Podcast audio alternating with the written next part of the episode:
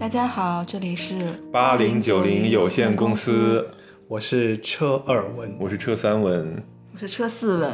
好，大家好，我是 Chris。大家好，我是王阿姨。欢迎你收听八零九零有限公司，这里是八零九零有限公司的第十一期节目。不要笑，你的、我的、他的张惠妹之在经历中的成熟与蜕变。那这期节目其实我们要聊一下关于张惠妹在经过她呃姐妹 Bad Boy 魅力四射大红之后，然后经历的人生的一些低谷，然后她中间遇到的一些事情。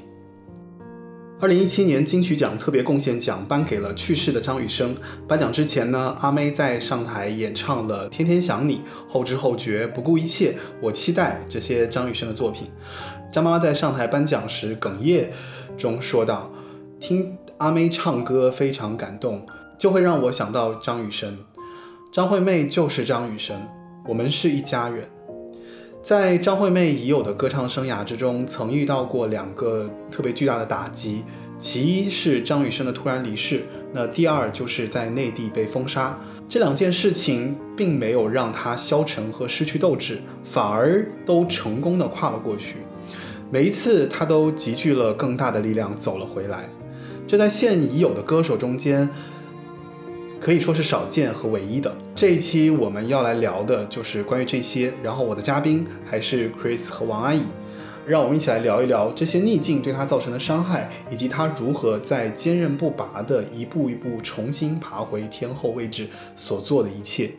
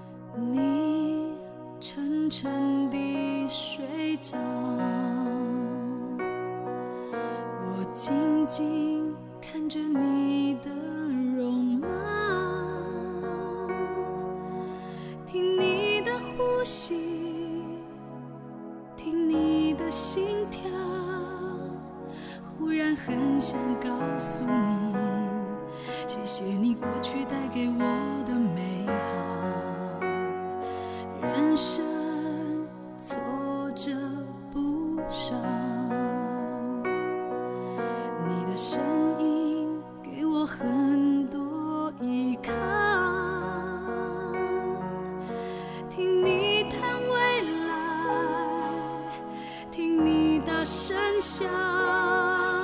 忽然很想唤醒你，现在就陪我去山山绕绕。你是我的宝，我一直为你感动骄傲。即使梦想再累再煎熬，你仍然紧紧抓牢，真心的执着绝不放掉。你是我的宝，我一直为你感动骄傲。外面的世界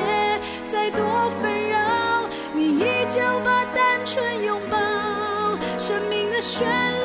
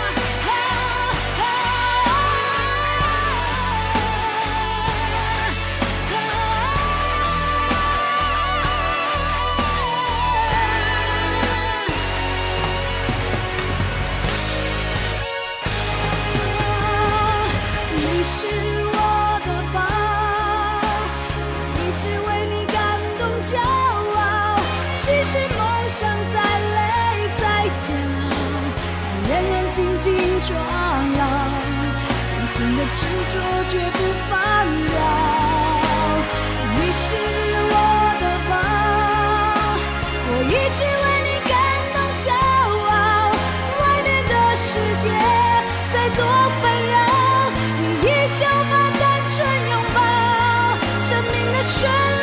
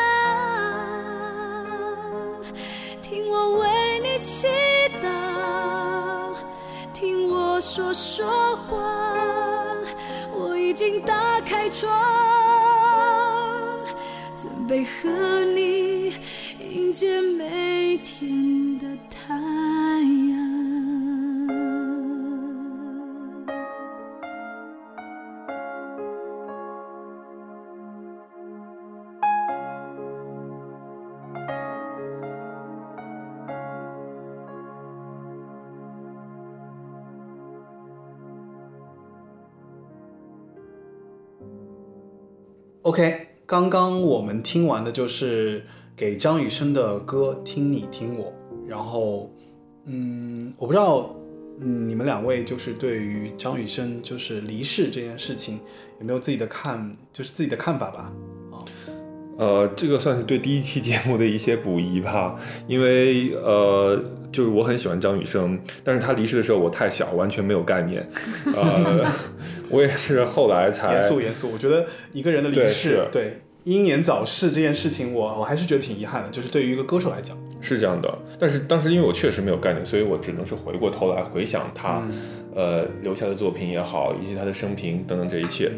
啊、那对于一个刚出道的歌手来说，他的恩师离世，他的对于他自己来说，对于阿妹自己来说，他肯定是非常的痛苦。呃，同时对未来的不确定性也就更多了。你想他。一开始两张专辑那么好评，对。那他接下来失去了一个音乐的顶梁柱，然后以及他那个时候还太弱小，没有没有能量。如果没有张雨生给他把关的话，对。很多东西他找不到。所以我觉得他后面几张专辑跟陶喆合作，或者是跟其他的音乐人合作也好，似乎都有一些摇摆不定，也很迷茫。那我觉得可以看成是他在摸索他自己对音乐风格的认知嘛，就是对，是这样的，但是这些认这些探索的过程同样也是有风险的，市场认不认可对，对音乐人认不认可，等等等等。啊，呃，我是想说，就是因为九七年十一月十二号，张雨生在昏迷了二十二天后，他离开了阿妹，离开了所有认识他的人。那这件事情还是，呃，现在想来，其实还是有一点让人伤心的一一个一个事情。然后是有一点啊，是吗？是非常伤心的一件事情，因为我个人也是很喜欢张雨生的，然后包括像 Chris、王阿姨，其实我们都对张雨生还是有一些就是听歌的感情在的，啊、所以其实当时那为什么会有这首歌，是因为就给雨生的歌其实是创作在九七年的十月间，就是他刚刚去世没昏迷后的七十二小时里面，然后这一曲就是。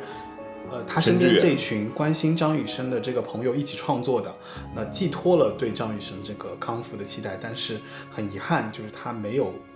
度过他的那个昏迷期啊。然后这首歌也是阿妹来演唱，因为也没有第二个人可以唱这首歌，因为只有阿妹跟张雨生的感情是师徒情吧，就是特别深刻啊，然后表达的也是特别到位。因为包括你看，其实最近好像前两年他上了一个什么节目，可能是《梦想的声音》吧，那里面他不是做导师嘛，然后好像是抽签还不是怎么着，那个谁，呃，他的他的学员好像也选了这首歌，然后他唱到这首歌的时候，因为他他早期呃唱完这首歌，他后来其实没有再唱了，他不不敢再唱，然后他这个节目里面他重新再唱的时候，你可以看到就是阿妹是带着眼泪唱完的，就是你看唱完之后她的妆都花掉了，就是眼泪哗顺着脸颊就下来了，就可见这么多年过去了，张雨生的逝世对张惠妹来讲依然是一件，呃，实实打实的一个一个人生中的一件很重要的一件事情。嗯，包括前两年，这个好像张杰在节目里面也翻唱这首歌，当时这个我但不行哎，我觉得张杰还是不行，不，唱我觉得这首歌就是其他人都不应该唱，对，这首歌应该就是别的意义。是张雨生的，等于说是他的葬礼歌曲吧，我觉得，嗯，蛮牛逼的。我觉得一个人葬礼还有这样的歌曲，因为他真的是一个很有才华的人。我也会为你的葬礼准备这样一首歌的。是吗？嗯对不起，我不应该笑。我的葬礼！但是后来阿妹其实也说，她其实也应该，因为人毕竟是要向前看的嘛，对对不能永远的沉浸在过去的伤悲和成绩里。呃，这里面有一个有一个有一个很有意思的事情，就是因为在那个就是这件事情本身，其实对于张惠妹来讲，就是说她倒不是完全是沉浸在她的那个悲伤之中，就是说。其实张惠妹当时，我觉得我理解啊，就是一个一个这么至亲的，比方说一个一个良师益友，然后突然就去世了。对于张惠妹来讲，其实她是不相信的。嗯，我我始我始终认为她是不相信的，她不会认为说她真的走了，或者说就包括我在面对，比方说我亲人离世的时候，我我理解那种心情，我不太相信这个人已经走了，我只能觉得说哦，他可能去到一个地方，很远的对地方。对，所以你看张惠妹，呃，后来采访时，张惠妹提到这段事情的，她的她的看法是这样，她是用生气来形容自己的内心的，她的生气是你不告而别，对吧？你你宝哥不告而别，然后是就是你不够小心，你为什么对你自己的人生不负责，不不够小心？然后同时他又觉得，哎呀，上天可能是嫉妒和无情，因为张雨生实在是太有才华了，然后你你却让他离开了这个世界，对，他有首歌在这个《牵手》专辑里边是《后知后觉》，这首歌是翻唱张雨生，嗯，他呃，这这这这首歌是翻唱张雨生他原先的专辑里边的一首歌，就歌词里边好像好像这首歌是给张惠妹写的一样，但其实这首歌很早很早张雨生自己就唱过了。你功成身退，你不告而别，哎呀。我反而聊到这儿有点伤感，我觉得。对啊，我们就我们还是听一下《后知后觉》这首歌吧，嗯因为《后知后觉》，我一开始听我也没有太大感觉，但是后来你现在回过头去听，就觉得哦，联想张雨生逝世那件事情，以及张惠妹在那个时候她遇到了这样的一件事情，然后伤心难过，因为张惠妹其实在出道之前，她已经遇到过她父亲去世的这件事情了。然后张雨生对她来讲，其实相当于是她的哥哥，无论如何就是师徒情也好，或兄兄妹情也好，这个是大家都理解的，所以对他来讲，相当于一个至亲的去世。那至亲的去世，你再去听他后来的演唱，以及他一定是在唱这首歌的时候，其实是放进去了对这些亲人的这个的一些情绪在里面，所以才可以把这首歌演绎的如此的怎么说，就动容吧。而且后知后觉，其实后来大家记住的都是张惠妹的版本，对吧？就是大家对张惠妹还是的后知后觉还是有很大的这个记忆点。其实你听《后知后觉》这首歌，它有一部分其实它是很欢快的，它不是一味的沉到底的这种情绪，对对对对对，所以也代表了说它是尽量的能够用一个向前看的、抱有希望的一种态度去诠释余生的作余余生的遗作。对，披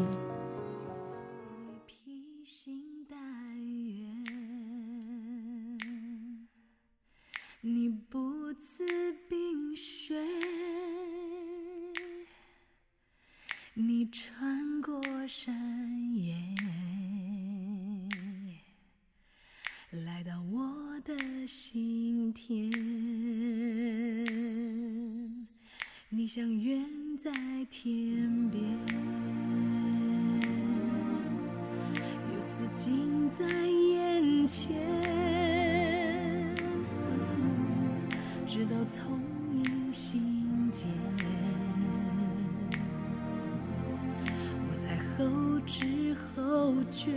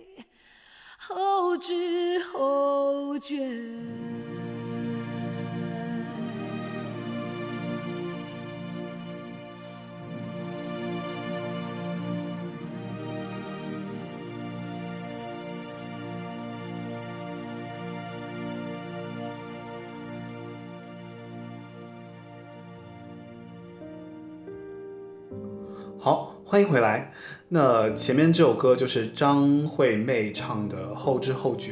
然后关于她跟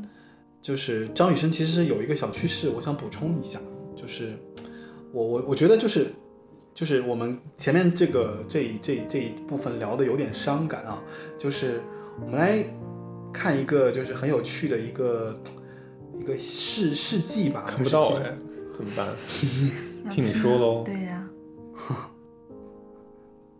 就是是这样的一个故事，就一九九七年的四月是愚人节，那这个时候呢，他张惠妹还有张震，然后张雨生他们三个人联手策划了一个恶作剧，可见他们当时就是其实是表达了他们当时的那个，我觉得这个故事是表达他们当时那个那个比较轻松、比较有趣的这个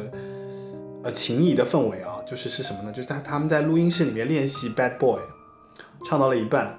然后张雨生就在外面哇破口大骂说：“你神气什么啊？才红才红一张唱片你就这么臭屁。”然后紧接着呢，那个张惠妹就假装就是很委屈，然后从里面走出来，然后张震呢就在旁边就表现了一个错愕的表情，然后他们就在那边狂演，你知道吗？演的就所有的人都特别紧张，就说哎呀，张雨生开始要对对张惠妹开始发火了，开始要对的那个什么，然后所有的公司的总经理也好啊，或者说他的助理也好，所有就开始挤到这个就门口，希望能化解这个他们之间的那个叫什么来着，就是这个矛盾。当时，但实际上，就我前面说了，是愚人节，所以大家后来就发现哦，其实他们三个人在愚弄大家。那虽然这是一个很小的事情啊，我就在录音室里面发生的，但是，呃，我我是觉得就是说，可见就是说，张惠妹和张雨生的这个情谊其实真的是很很深入，应该是一种就是。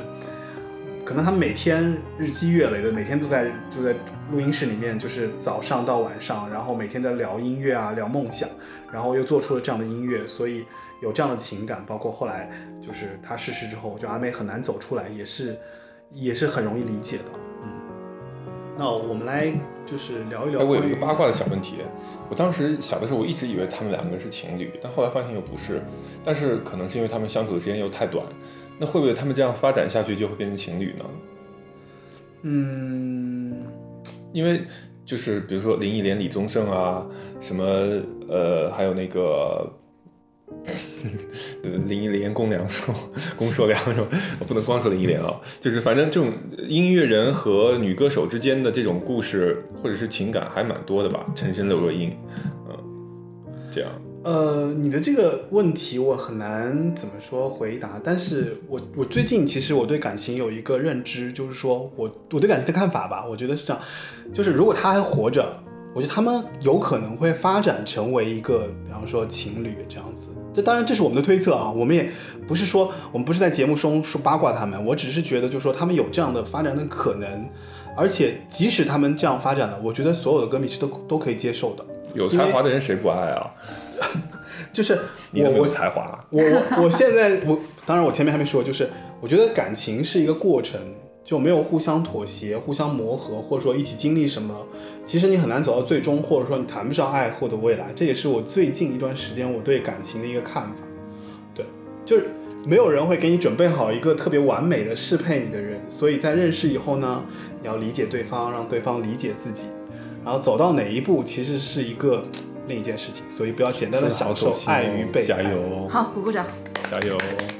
怎么样？说的还不错吧？不，这真的是我最近的一个感情的一个心声。对，一个心声吧，就是顺带在这个节目里就表达一下。那那那就这里打一个小广告了哦。那车尔文先生呢是一个互联网创业精英，不用打广告，不用打广告，可以了，可以了。有房有车。可以了，不用打广告。年富力强，而且活很棒哎。你怎么知道？嗯，呃，就是他，他是有，他也是真的要，他也是有 comment 的，好吧？这个节目从一开始就是欢迎欢迎这个有意愿的男士呢来，就是跟他发消息，欢迎勾搭。嗯，彻底走偏了你的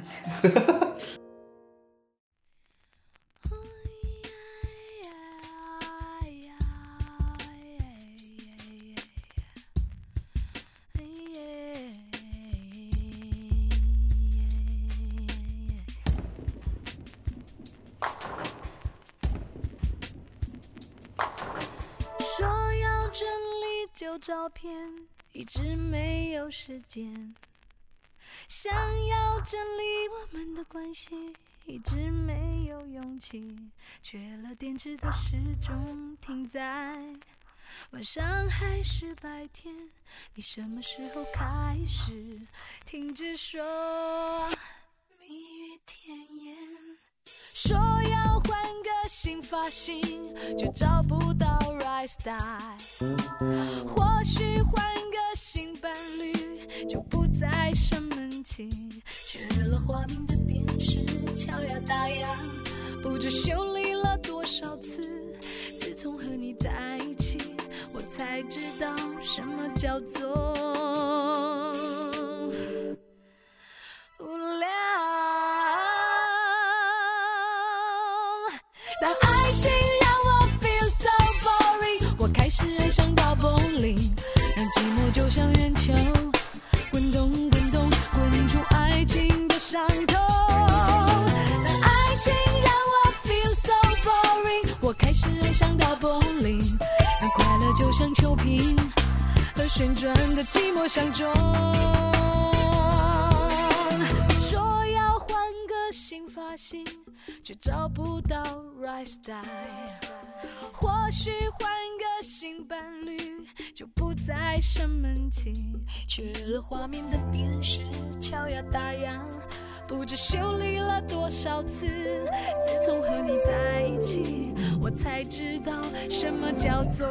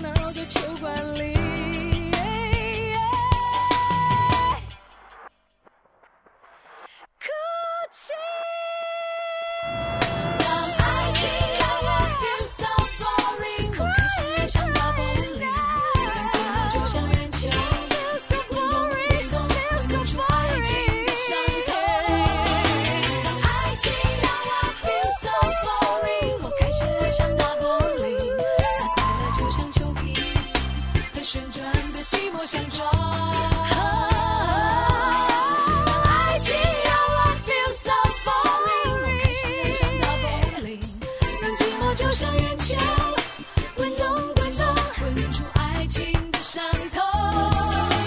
爱情，让快乐，就像秋萍和旋转的寂寞相撞。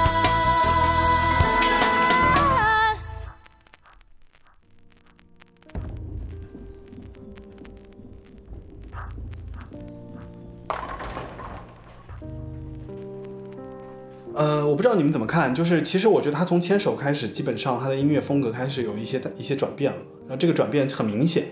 就是因为你去看姐妹和 Bad Boy 的风格是非常统一的，就是一一个是从原住民出来，然后各种风格加在了加载了这个歌手的身上，然后 Bad Boy 是深化了一些快节奏，深化了一些感情的一些部分，然后很深情的一些歌曲，包括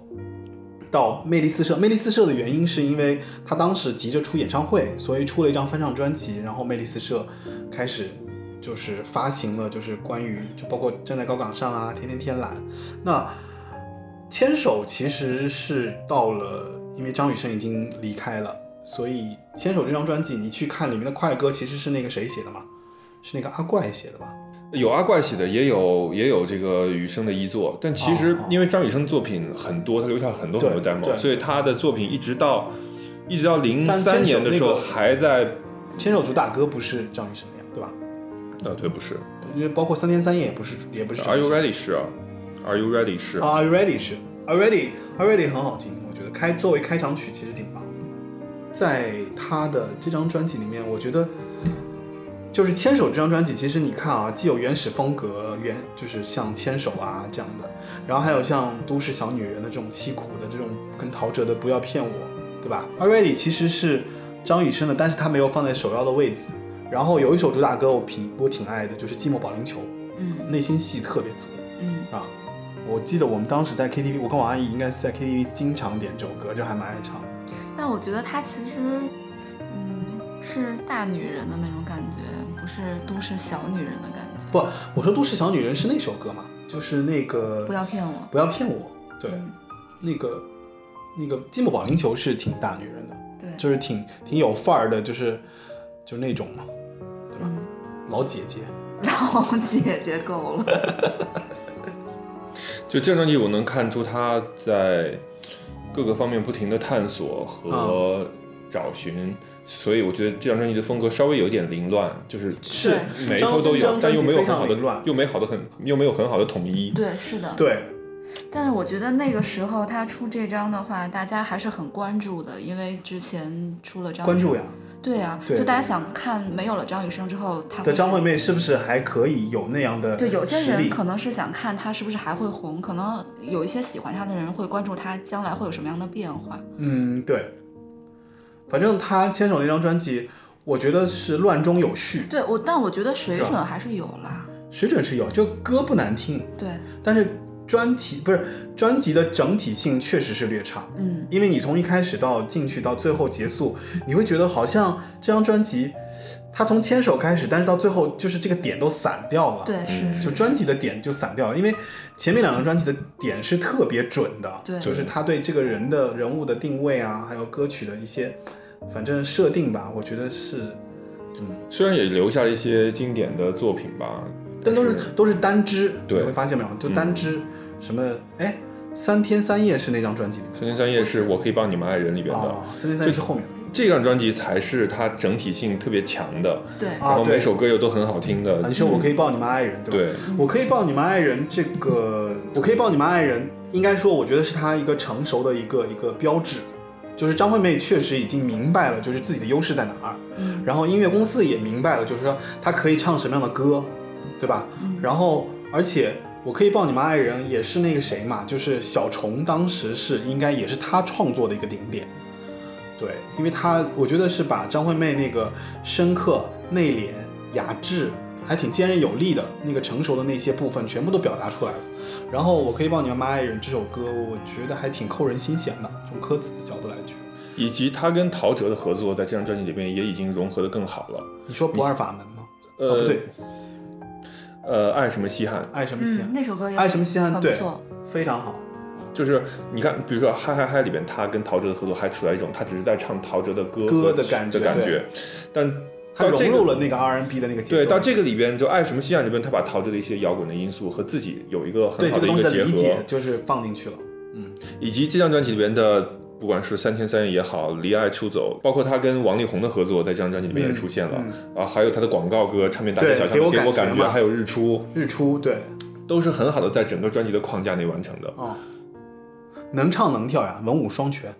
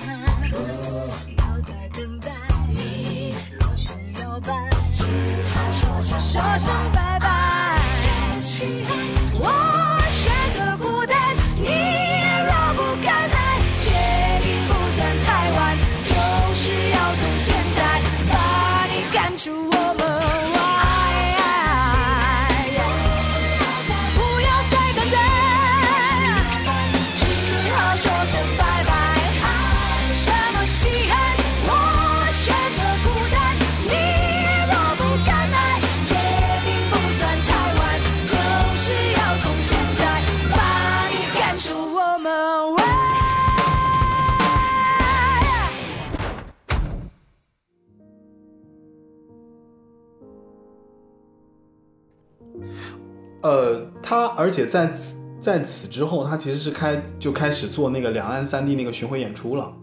魅力九九，嗯、对，然后发行了那个双碟的精选，什么我要飞啦，还有歌声魅影，都是在那个时期出的。嗯，我觉得那个那个时期算是张惠妹的全盛时代了。全盛时代，而且呃，那个是北京工体第一次有就是港台的艺人来开演唱会是吗，出动三出动没有出动一票难求不说吧，就出动三千名警察。公安还是武警部队，我忘了，就是维护现场秩序。因为当时在工体开演唱会是一个群众聚集事件，对就是一个就是还是比较热很敏感的一个东西，尤其是你又是一个、啊当时两岸关系其实也不好，嗯，然后又你又是一个对，其实这个后面后面有嘛，就后面要讲那个什么嘛，对吧？嗯两岸关系是有一个很大的一个问题在里面。所以就是当时他在这个内地的，他在北京开了，然后在广州开了，好像在昆明也开了，嗯然后广州好像还有还是连开两场，哎，我想问一下，别在伤口撒盐是也是这个云呢。是是我可以抱你们爱人，对啊。对吧？是，对吧？嗯，因为这首歌我记得比较深刻，就是嗯，这首歌吧，就是初听你会觉得一般，但是越听越好听，嗯，而且他这张专辑好像好多歌都出了 MV，你们对 MV 有印象吗？有啊，打一把伞，然后或者是一艘我会帮的唱着唱着走进一个大厅里，哎我跟你说，就是我可以帮你们爱人，这个是有噱头的。他一开始出那个出那个封面的时候是有噱头，就是他一开始其实这张专辑的时候是出了两个封面，一个是摩登的一个摇滚形象的一个张惠妹，一个是他打着一把伞，就是那个很忧郁的那个，但这个也是后来他 MV 里那个那个造型。对对，对，然后就是这两个造型，它其实是放在网上做投票的。然后那个最后大家选择了是那个，就是撑那把伞那个，对那个对。嗯当然这个也符合那首歌的意境，我觉得。嗯，哦，对，就是你后来可能他那个摩登那个造型是更符合三天三夜。就是我我是觉得，就是说，其实张惠妹在呃经历了张雨生离去之后的一段探索时期，啊，就包括她跟别的音乐人的磨合，嗯包括他对他自己，就是说他应该唱什么样的歌，对吧？是是，比如说像这种苦情啊，苦情都市女性嘛的一种表达。然后还有就是，就是他在音乐风格上其实已经非常稳定了。我觉得后面所有的，就在这之后的所有的歌曲，其实你会发现在这个时期其实都已经定型了。就是他找到了方向吧。嗯，如应该说，我对艺人自己，呃，就音乐人本身自己可能是一个艺人方向，但是也有可能，我觉得是因为就是说唱片公司或制作人其实已经找到了就是怎么样做阿妹的一个最符合她定位的这样的一个角色。其实还有一个，他还办了一个很，我觉得很跳脱他定位的一个一个演唱会，就是歌声魅影演唱会，嗯在香港。对就是他是用的是古典乐的乐团的配置，哦然后唱的都是，呃，各种经典老歌，从这个凤凰于飞这种老上海的歌，啊到 I Will Always Love You 这种，呃，就是欧美流行的大歌，嗯然后还有 Carmen 这种，就是歌剧歌剧对歌剧风格的歌，然后还有 Time to Say Goodbye 这种就是新古典的这种歌，这也算是探索呀。对啊，甚至还有康。甚至还有康定情歌，哎，康定情歌那个版本很好，很好。听，还有那个。呃，心是谁人知？应该叫心心际下朗基，哦我不知道。呃，台语听还有对台语歌，还有天才天才白痴梦，是不是这么说？听起来把西蒙吧。天才白痴梦 就是粤语老歌啊啊、然后呃，我粤语说的也不好，我也不是我瞎说的啊。对啊，我觉得听众不要对我们，听众不要对我们有过多的期待。反正反正就是他把所有的这种，嗯就是就感觉自己什么都能唱了，就办了这么一场呃相当高水准的演唱会，还出了、啊呃高保真 CD。说明其实当时他确实对自己的歌路已经趋就非常非常成熟了，对啊，就是他能把握住自己的嗓音，他能知道自己唱什么类型，或者说在这首歌如果我翻唱，我会把它编成什么样子来符合我张惠妹能唱出来的这个这个这个风格。总之就是这个辉煌期是让人觉得。呃，如梦一场吧，就是每在经历了这么在经历了一个重大打击之后，能够达到这么多年，然后能在世纪末达到这样一个顶点。对对对对，正好是在世纪末的，他世纪末之后就出现了问题了。哎，就我们快我后面说我我们赶紧就是我们赶紧听一首他就是在辉煌时期的那首就是那首歌吧，选一首，比如你刚才不是说康定情歌很好听吗？我们可以听嗯康定情歌，好像很少有听众听到这首歌，嗯，对吧？对，康定情歌蛮少有人听的，而且这首歌非常好听。那是我们在 KTV 听到的那版本吗？呃，我是啊，是吗？是，但是不是所有人都能唱的呀？哦，对，这首歌太难唱了，因为他有他自己的唱法，他后面肯定得有高音，然后而对啊，而且这首歌是一首也是四川四川民歌嘛，对。吧？就是他也是一个民族歌手，所以你可以看一下这 就遥远的两个高山的民族是如何在这首歌中相会的，很神奇的效果。真的是，就像他后来有一次在节目里面翻唱《辣妹子》一样的感觉，啊，他就是，所以我觉得他还有要青藏高原，他要是生在内地，可能就对，要么就是李娜，李娜。要么就是那个韩红，这 这两个都不，一个出家了，一个现在变成了一个被恶搞的一个对象，都不太好了。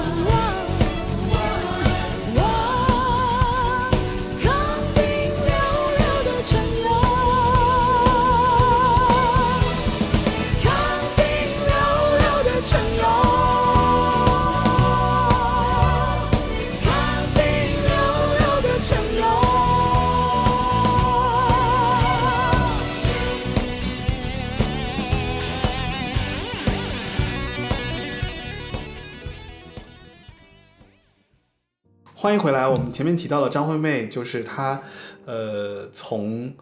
呃大红到张雨生去世，然后到她又呃找自己的风格，然后趋于成熟，到最后成为一个真正的歌后啊。那通常一个人的人生到这个时候，可能会遇到一些让让自己的一些挫大的挫折了。我觉得可能在后面你你又你又开始价值了，就为凭什么我红的好好的就一定要开始有一个这样的挫折呢？也有的人就是一度红下来的呀。谁嗯，对吧？尴尬，就是不是我是我其实这这段话的意思，我是想说，就是说呢，人生不是一帆风顺的啊，就是那他在之前这这这段过程当中，其实后来就遇到了一件事情，那这个事情是什么呢？就是在两千年的时候，张惠妹在陈水扁的就职典礼上唱了三民主义，然后被封杀了。这个封杀是严格意义上说被。它不是严格意义上的被封杀，比方说国内出了文件说你不能登上哪个舞台，或者不能去什么演出场所什么的，其实是因为被舆论封杀，对被舆论封杀的。当时就是说，他后来是被几乎是被网友骂到抬不抬不起头嘛，然后他有人还甚至说他你来大陆可能你要唱一百遍什么《义勇军进行曲》。我我我我其实后来看了很多关于他的这个就是被封杀事件的一个历史之后。张惠妹其实还是挺无辜的，就是她，她当时在台湾的这个分量，你说有谁能超得过她？因为她已经是那样地位的人了，所以她肯定是被拱上去嘛，就很难下推到。前台，对他被推推上去的呀。那他是这样的一个有身世的人，那肯定就当局肯定就对啊，上面点名让你唱，你敢不唱吗？对啊，对，在哪儿都这个真是没办法，就是所以那张小燕其实也说了，就张惠妹太火了，然后很多黑脸她都必须得做，所以，嗯，人在江湖身不由己吧，我觉得。我所以我觉得，就是我还是希望所有人，我们其实应该理性的看待很多在这种政治事件中受波及的一些人，嗯。就是对。不要让不要让一些杂音干扰到，就是我觉得是这样，就是让音乐作品就是音乐作品，让音乐人就是音乐人，就是你只听他这一部这部分的表达就好了，就他的那个作品本身就好了。对，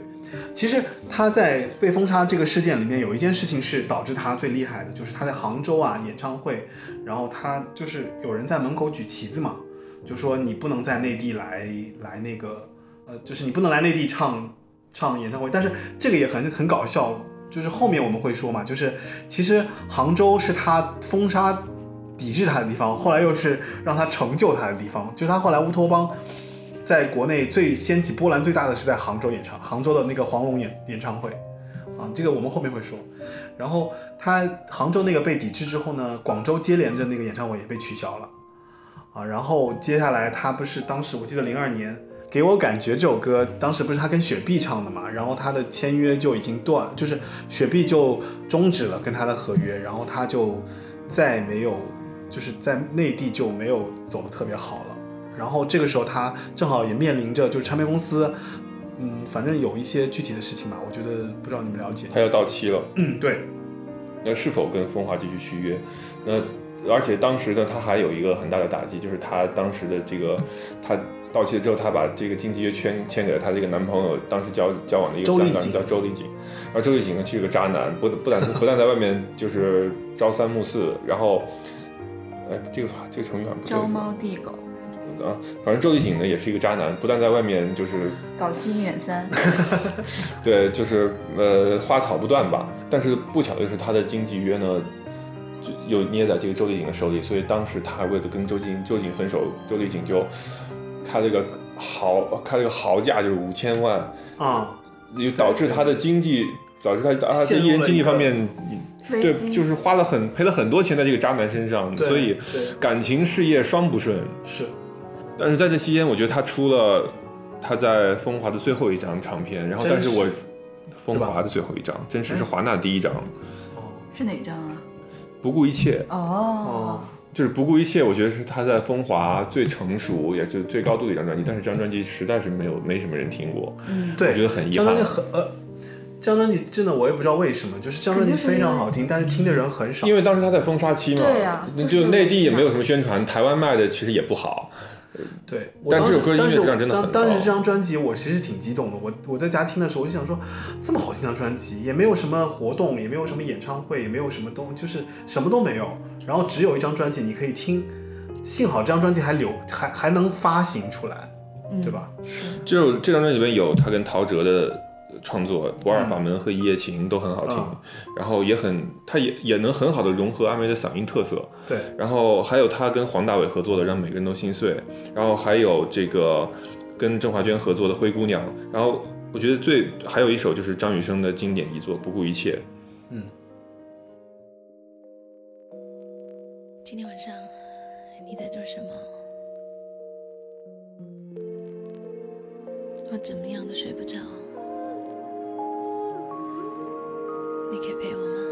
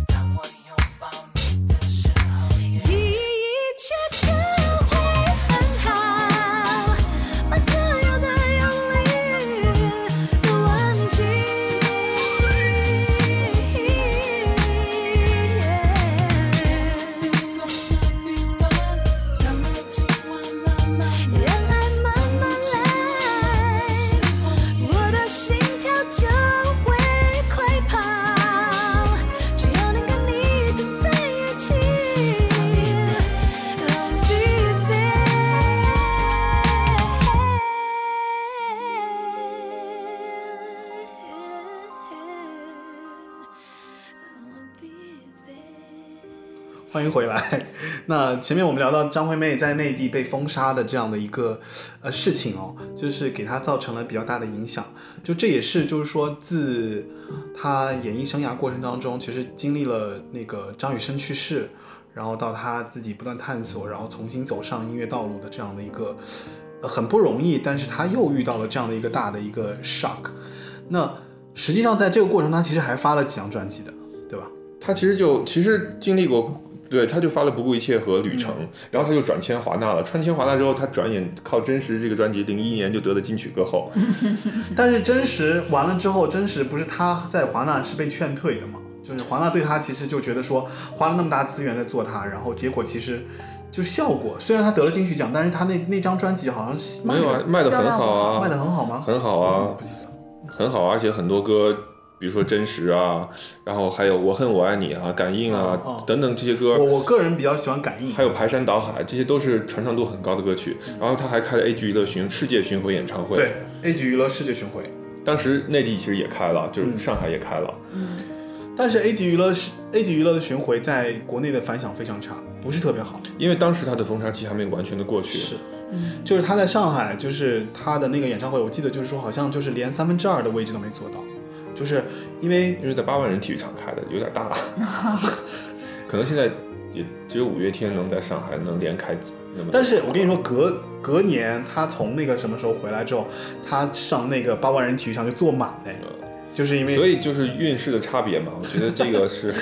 结果又谈到运势了。流年，反正他就真实之后再出的发烧，就是可能反响就平平，因为这个时候他还跟蔡健雅合作了。跟歌坛甄嬛合作，这是一场一场就就是那个什么，就发烧里边别去打扰他的心，就是跟蔡健雅写的。别去打扰他的心，哎，我没听过，哎，我其实这首歌很好听，是吗？对，就是发烧这首歌也是一样的，就是他这里边的所有歌单曲拿出来很好听，但是专辑的整体概念呢就稍微差了一点。稍微差一点。嗯，其实我我我是觉得，就是他这段时期，我真实我可能记得比较清楚一些，其他那张专，其他几张专辑我可能都不是特别熟。而且我从不顾一切之后，我因为我后好像那个时候正好是零二年，我记得那个是应该是零二年，然后零二零二年我开始上大学了，上大学因为中间其实有很多别的歌手出来了，所以我对张惠妹的关注度相对来说是慢慢的开始下降了。就直到她后面阿密特出来之前，就整个这段时间，我对她的关注都不是特别，怎么说，就是 都不是特别的关注，然后就顶多就可能跟大家在 KTV 唱歌，然后听到哎这首歌很好听，然后我就找来听一下。嗯，对，反正也是歌手必经的一个过过程吧，我觉得。反正他在《发烧》和《勇敢》呃这张专辑这张专辑里面，他跟这个他跟蔡健雅的合作，然后就好像出现了甄嬛效应，就导致这两张专辑的评价呢也一般。然后虽然有一些比较热的歌曲，但是呃在奖项上也没有给他带来什么东西，就是相当于是得奖得真实得得奖之后睡了三年吧。童阿姨有什么？就你你对她就是人生低谷的这个这个这段时期，她的一些作品啊，还有一些因因为就就像你刚才说的那样，就是那段时间，因为有很多其他的歌手出来，然后大家的关注点就会分散，分散。然后你就会对这个人慢慢淡忘，所以这就是一个歌手面要面对很残酷的事情。一旦你就是没有被那么强烈的宣传，没有铺的那么开的时候，因为歌坛就是你你方唱罢我登场，就是这样。对吧？我就是三五年，你要是不抓住大家的这个这个关注点，其实真的很难再去找到一个，就是你让别人一下子就是把所有的关注点都集集聚到你身上。就是戏啊就是从这个意义上来讲，后来张惠妹又重新回到大家的视野，就是一件非常牛逼的事情。因为现在再想想，很少有人能够做到。她其实在一个低低谷期的时候做了一张专辑叫《也许明天》，其实《也许明天》这首歌现在大家都很知道了。flop 的一张吧，好像是。对，因为这张专辑其实好没有任何宣传，然后对呃反响非常差，然后好多里边很多歌是他自己创作的歌嘛，但是可能会被外界质疑说他创作力很平，创作力平平。然后，但其实这个里边也有很多很好的歌。这张专辑我其实觉得也许明天很好听。是的，而且这张专辑的概念性和整体性都非常强，但是也是被大家所忽视。对，因为这张专辑的就是等于是走向了比较硬核的一个摇滚的曲风。嗯，对对对，他从这个开这个就是他从这一段开始，他开始走向了一个新，就是可以把它看作为新的那个，可以把它看作为是阿密特的一个前兆吧。嗯，有有有有，它的里边的有一些个什么谁与争锋，然后只爱高跟鞋，然后还有纳鲁湾情歌这种就是完全原住民语演唱的歌曲，嗯，嗯，就它代表说，反正那个流行天后那套老娘你玩腻了，然后我就给你们来点我喜欢做什么就做什么吧。嗯，而且对，而且这个时候基本上他跟华纳也快要到期了，这是倒数在华纳的倒数第二张，对，所以他就玩了一把大的。结果而且其实他跟张雨生的命运一样，就是我要玩自己的创作，但是市场并不认可，对，就是感觉他到华纳以后的这个发展就一直不是很顺利。因为他高开低走了。对哦，对对对，高开低走。嗯，哎，我为什么但要接他们是后来又又迎来了一个新的高峰？。他新的高峰就是在阿密特，我觉得。但阿密特我们下一期再讲了，就这一期我觉得，呃，对他发完我他也许明天经历了这个低谷之后，也没有办什么大型的演唱会，他就去这个一个人偷偷的跑到国外去游学了。对嗯去了波士顿，这个也许明天之后是吧？其实也许明天里边也有一些很火的歌哎，比如说《火》这首歌，对吧？现在就大家都在唱。然后《爱是唯一》是当时第一个在 MV 里面出现同志接吻画面的 MV。对，就是这首歌，就是这首歌是他自己写的，啊然后里边有，就当时在台湾的，你想那是十多年前了。也引起轰动的，对这个时候，我为什么说他是阿密特的前兆？就是因为他在里边，比如说宣扬性别平权，嗯嗯宣扬女性主义，是很很明显的宣扬女性主义了已经。然后还有宣扬原住民的自我自我的意识、证明运动，然后就这些元素都已经是。呃，他开始铺垫开始铺垫给自己或者说他想要冒出来对做自己想做的，就他已经有那个更新意意自己更新自己识在里面的形象。因为我觉得就是说，歌歌手走到这样一个地步，就是说，首先他唱他他能唱的歌，他愿意唱的歌，其实已经唱到一个不能说瓶颈，就是他可能上唱到了一个阶段了。就是他要超越原来的题材。对，然后一方面是就是就是这是一个一个东西，还有一方面就是他确实就是说，我觉得可能歌手本身还是有一些局限性的，就是他对无无论是文化也好，或流行也好，或有些东西的认知，他其实是有有有局限性的。这个局限性放在放在现在来说，就是所以他后来要去波士顿嘛，他要去看，他要去出去看一下，要突破自己，他要去了解一些新的东西，所以才会他在此之前，比方说他融合，比方说他那些脑脑袋里面那些奇怪的想法都放到了这张专辑里面去做一下。嗯，那可能还有一个原因就是说，那唱片公司可能对他没有那么大的诉求，说你一定要怎样，因为反正你在市场上就已经是这样的一个地位，对吧？对而且 你能卖多少张得都得过了，就是能卖多少张，你你的市场反响是怎么样？其实如果用财务财务报表来讲的话，他们是可以预算得出来的。这个歌手他能挣多少钱，或者卖多少唱片，那无非就是这样的一个市场状况。那你愿意做，你想做，那你爱做爱做做，反正我们也不是特别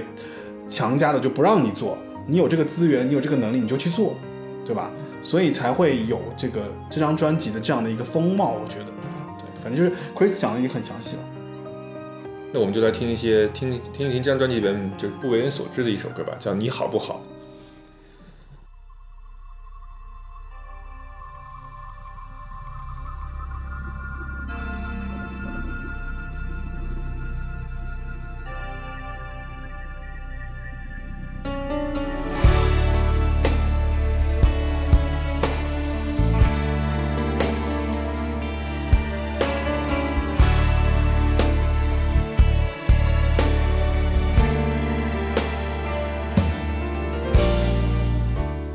什么都没说，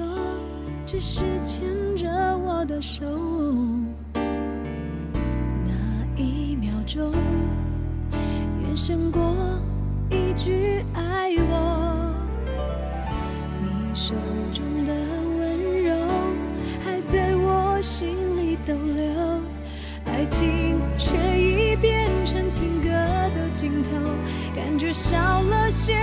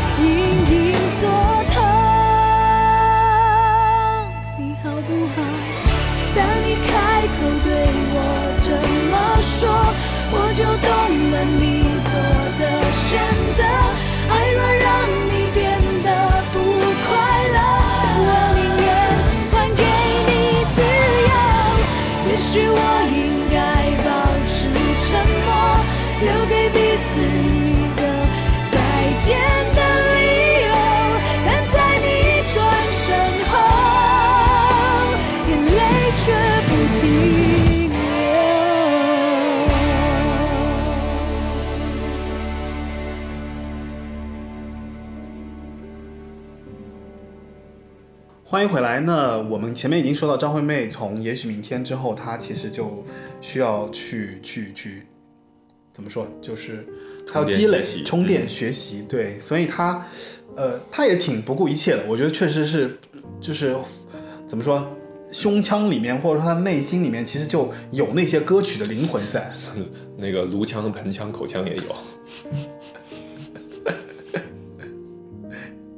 这段到底要掐还是不掐？那留着呀。那个，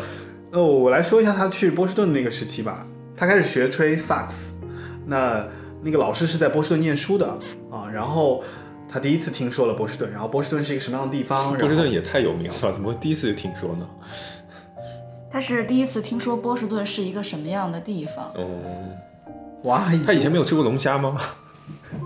哎，这节目还要不要录小啊？龙虾，哦，那他应他应该听说过麻辣小龙虾的中国的那叫什么 Crawfish 鱼鱼胎还是叫鱼胎还是叫什么？鱼鱼席，这个白字大王。好，鱼这段这段你可以剪进去了吧？你可以顶我，对不对？那个就是我回来说那个什么，就是他第一次听说就是关于波士顿，就是他在想波士顿一个什么样的地方，他问他老师，然后呢，那个老师就说呢很美啊，夏天秋天去都很好，很舒服啊，但绝对不能冬天去，冬天太冷了又没有人。当听到这个事情之后，然后张惠妹就立刻下定决心，然后定了那个语言学校，然后在网上订好了房子，然后她就在娱乐圈消失了。她就是选了冬天去，对对吧？对对对，我觉得狮子座女狮子座女生还蛮敢的，就是在那个瞬间，她决定做一件事，她就立马奔向她想要做的这件事情。冬天那边也有龙虾的吧？有，在网络上订好这个这个所有这一切之后，他就去了嘛。然后他在那边，但公司其实就疯了，就说这个人怎么不见了，然后说一直在找他，然后，呃，但他停了所有的通报我觉得。这些是效果，就不可能说我真的去了，然后人就不见了，公司不知道，这不可能的。不是，他后来是这样的，他他先去的，他慢说，他助理当然是知道的嘛，他助理就他助理就把这个消息就发到公司了，公司知道之后就觉得说，哎，你怎么就突然决定突然决定要去做这件事情，而且没有经过大家的同意？因为一般如果一个歌手要做一件事情，他肯定是要拿出来说。比如制作人也好，或经纪人也好，都会拿出来讨论说你啊你可不可以做这件休事情。息一年，孙燕姿休息一年，对吧这种，这肯定是，当然自己主观意识肯定在里面是起很大作用的，只不过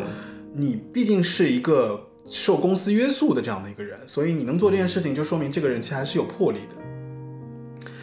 嗯，他在这个学习的过程中，其实也算是比较低调。那而且比较有意思，就是他身边有一些学生其实认识他啊，也是帮他保持了这个，就说不对外宣扬说张惠妹在这儿念书，直到他最后他学期结束，然后要交了一个交一份作业嘛，就大家要交一份毕业毕业的那个汇报什么的。但他的作业是什么？他就给自己举办了一个小型的音乐会。我觉得这个有点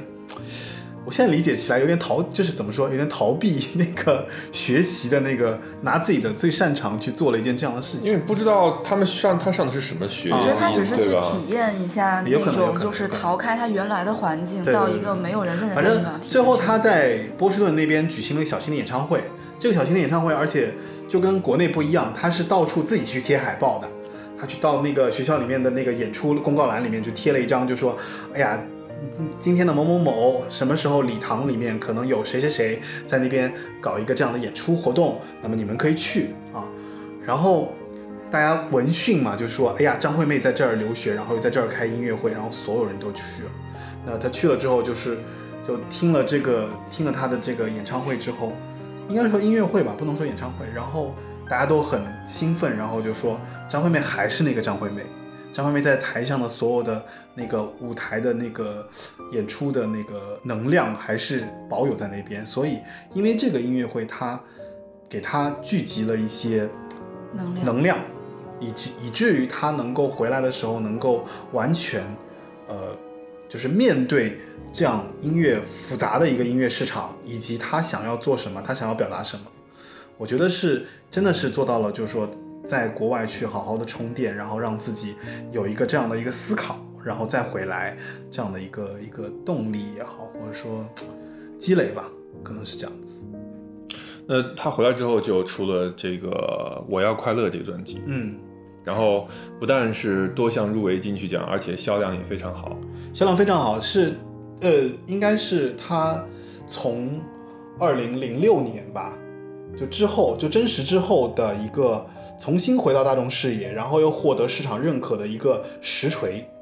就是真的是一就只靠我觉得就靠人质那首歌吧，嗯对吧？嗯，人质一首歌就大翻盘，还有呃，因为人质是第一波主要嘛，还有《我要快乐》啊，啊还有后边我要快乐其实也挺好听的。对啊，而且他是第一次跟陈子红合作。陈子红，陈子红是谁？陈子红就是这张专辑的音乐制作人，你做没做功课了？你 我我我没有去看这个这个音乐制作人的名字嘛，你不是不是一个就是认真严肃的音乐节目吗？对吧？完蛋了，这个节这个节目到底人设崩塌了。其实我也就听了那个印象比较深的，也就是人质，然后还有那个不像个大人。不像个大人。嗯，你你们可能对这首歌我我印象不太熟。他他这这首歌其实是讲恋情的分手，但是嗯，也是以一个比较轻松的心情嗯来，嗯就是感觉他成熟了嘛，嗯，有一种对感情新的那种看法。但是我觉得，嗯，就是一一种体悟吧。对，就是我我觉得我要快乐这张专辑，可能它整体给人传达的这种状态都有一个转变，就是比较从容了。嗯，是是是非常从容的。就是我我觉得他回来之后，他整个人都变慢了。对，他没有说好像像以前那样特别急躁那种状态，就是因为你看他唱快歌、唱慢歌，在那个时期其实都很刻意，就是他想要表达，就是我是什么样子的人，嗯就比较我是什么样的歌手，然后我要在我的歌里面表达什么样的东西。但是你会发现，《我要快乐》那张专辑，他返璞归真了，对他放掉了很多，就是他歌唱上那些，就是我要飙高音，我要快节奏，我要打，就他没有那么用力了。对对对对，所以他反过来就就是又让别人看到一个就是好像很虚心、很虔诚，然后在认真唱歌的这样的一个歌手的这样的一个状况。嗯，对，包括他的就是这些收录的歌曲嗯的创作，其实也是比较吻合。我觉得可能也跟他自己就是对这些歌，就是他选了一些歌，这些歌可能也是表达了他当时回来之后希望平静回归的这样的一个心境，嗯对吧？嗯这张专辑发完之后，他就跟华纳到期了，他就签了 EMI，然后就算是自己组了新的公司吧，然后就发了 Star。Star 那张专辑我不是特别熟，因为我觉得他那个风格有点有点有，我有点 Star，你可以把它看作是他签约新公司，重新给自己定位，然后因为是自己当老板嘛，嗯所以这是一张就是说商业野心很强的专辑。嗯那它里边的很多歌就是怎么说呢？就是包括他跟萧敬腾的合唱，嗯一一眼瞬间也是这张专辑里的。嗯然后他需要给自己重新开拓一个新的市场，包括《永远的快乐》这首歌，这首歌是内地的一个一个一个乐队的歌，然后他拿过来翻唱，就是阿修罗乐队的《永远的快乐》。嗯然后包括这首歌里边有一首英文歌叫《Don't Sail Away》，然后还有翻唱庄奴老师的经典的老歌《夏天的浪花》，嗯，就是他把所有这些呃音乐触角伸向了更远的领域。我不是有点像就是歌声魅影 Star 这张专辑，我不是特别熟。感觉吗？不是啊，这是一张全新专辑，只不过他这这些歌的就是歌曲的来源变得更多了。还有《维多利亚的秘密》是跟曹格合作的，哦维多利亚的秘密，他后来有唱，就是他，因为后来他参加了一些活动，他唱了这个维多利亚的秘密，对啊听过。就他可能开始跟一些那个新进的音乐人合作。对，就他开始给自己的班底换血了，你可以这么以为。对对对对对嗯，这也是为了他为什么他后来就是有阿密特的这个，其实我觉得他在给阿密特做准备，因为他在选嘛，他在选音乐人，比方说选 band，选 band 里面的一些乐手。包括呃这个《Star》这个专辑，他后来改版了之后，这这张专辑里面还有周杰伦。就如果如果你也听说如果你也听说就是跟周杰伦哦这张专辑，如果你也听说是是挺那个什么的，嗯，就包括这个专辑里面，他好像还是跟吴青峰合作了。哎，这里面是吴青峰没有，吴青峰是掉了呀。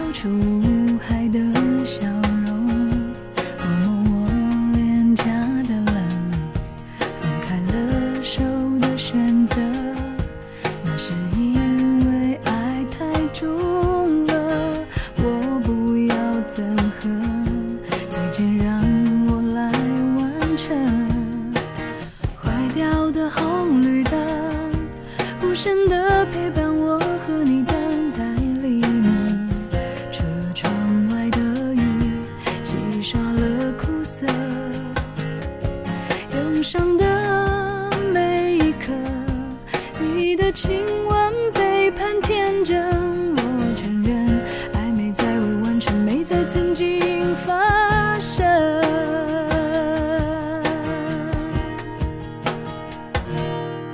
我是决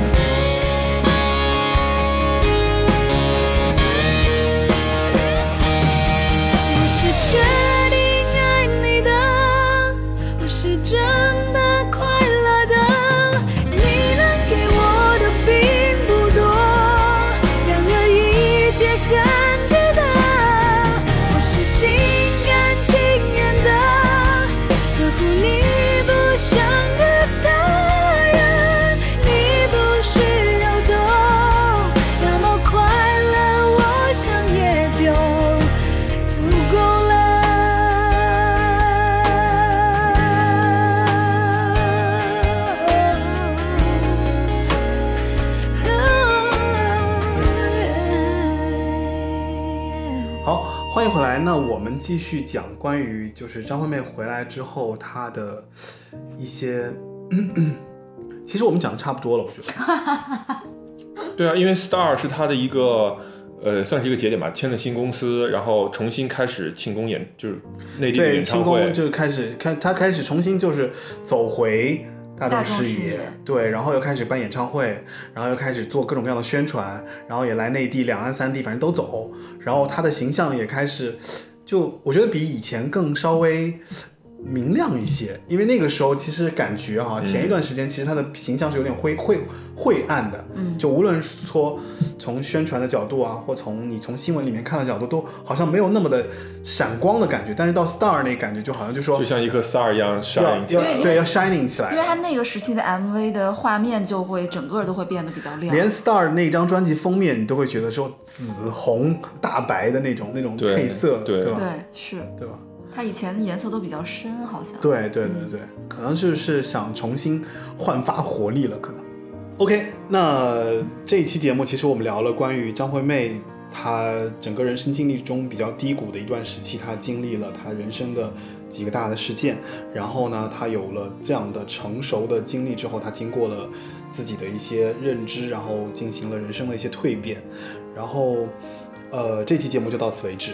呃，我的节目已经上架 Podcast、网易云音乐以及喜马拉雅，你可以在这三个平台上搜索到八零九零有限公司，然后订阅我的节目，收听我的节目。呃，如果你对节目有任何意见，然后你希望成为嘉宾，或者你希望提供一些素材的话，你可以给我发邮件，然后邮箱地址是 d a r l e e at foxmail.com。呃，本期节目是关于张惠妹的第二部分，就是中期的部分，关于她所经历的一切。然后下一期我们会讲关于张惠妹重新呃包装自己，然后重新走回大众视野之后辉煌的一个顶点，就是她的乌托邦演唱会以及她的阿密特的分身啊。然后欢迎你的收听。那今天我们的节目就在如果听众朋友们就是来信附上自己的照片的话，附上自己的照片的话，那个会更快的得到主播的回复哦。不，最后我们听一张听一首什么歌？听一首呃，听一首欢欢快的歌曲吧。我阿姨选吧。啊，听夏天的浪花怎么样？复古的 disco 的感觉。好啊，可以夏。天好好吧，那最后我们在夏天的浪花中结束我们张惠妹的第二期节目，然后希望你能啊、订阅收听我们的八零九零有限公司。希望大家快乐的迎接这个夏天的到来哦。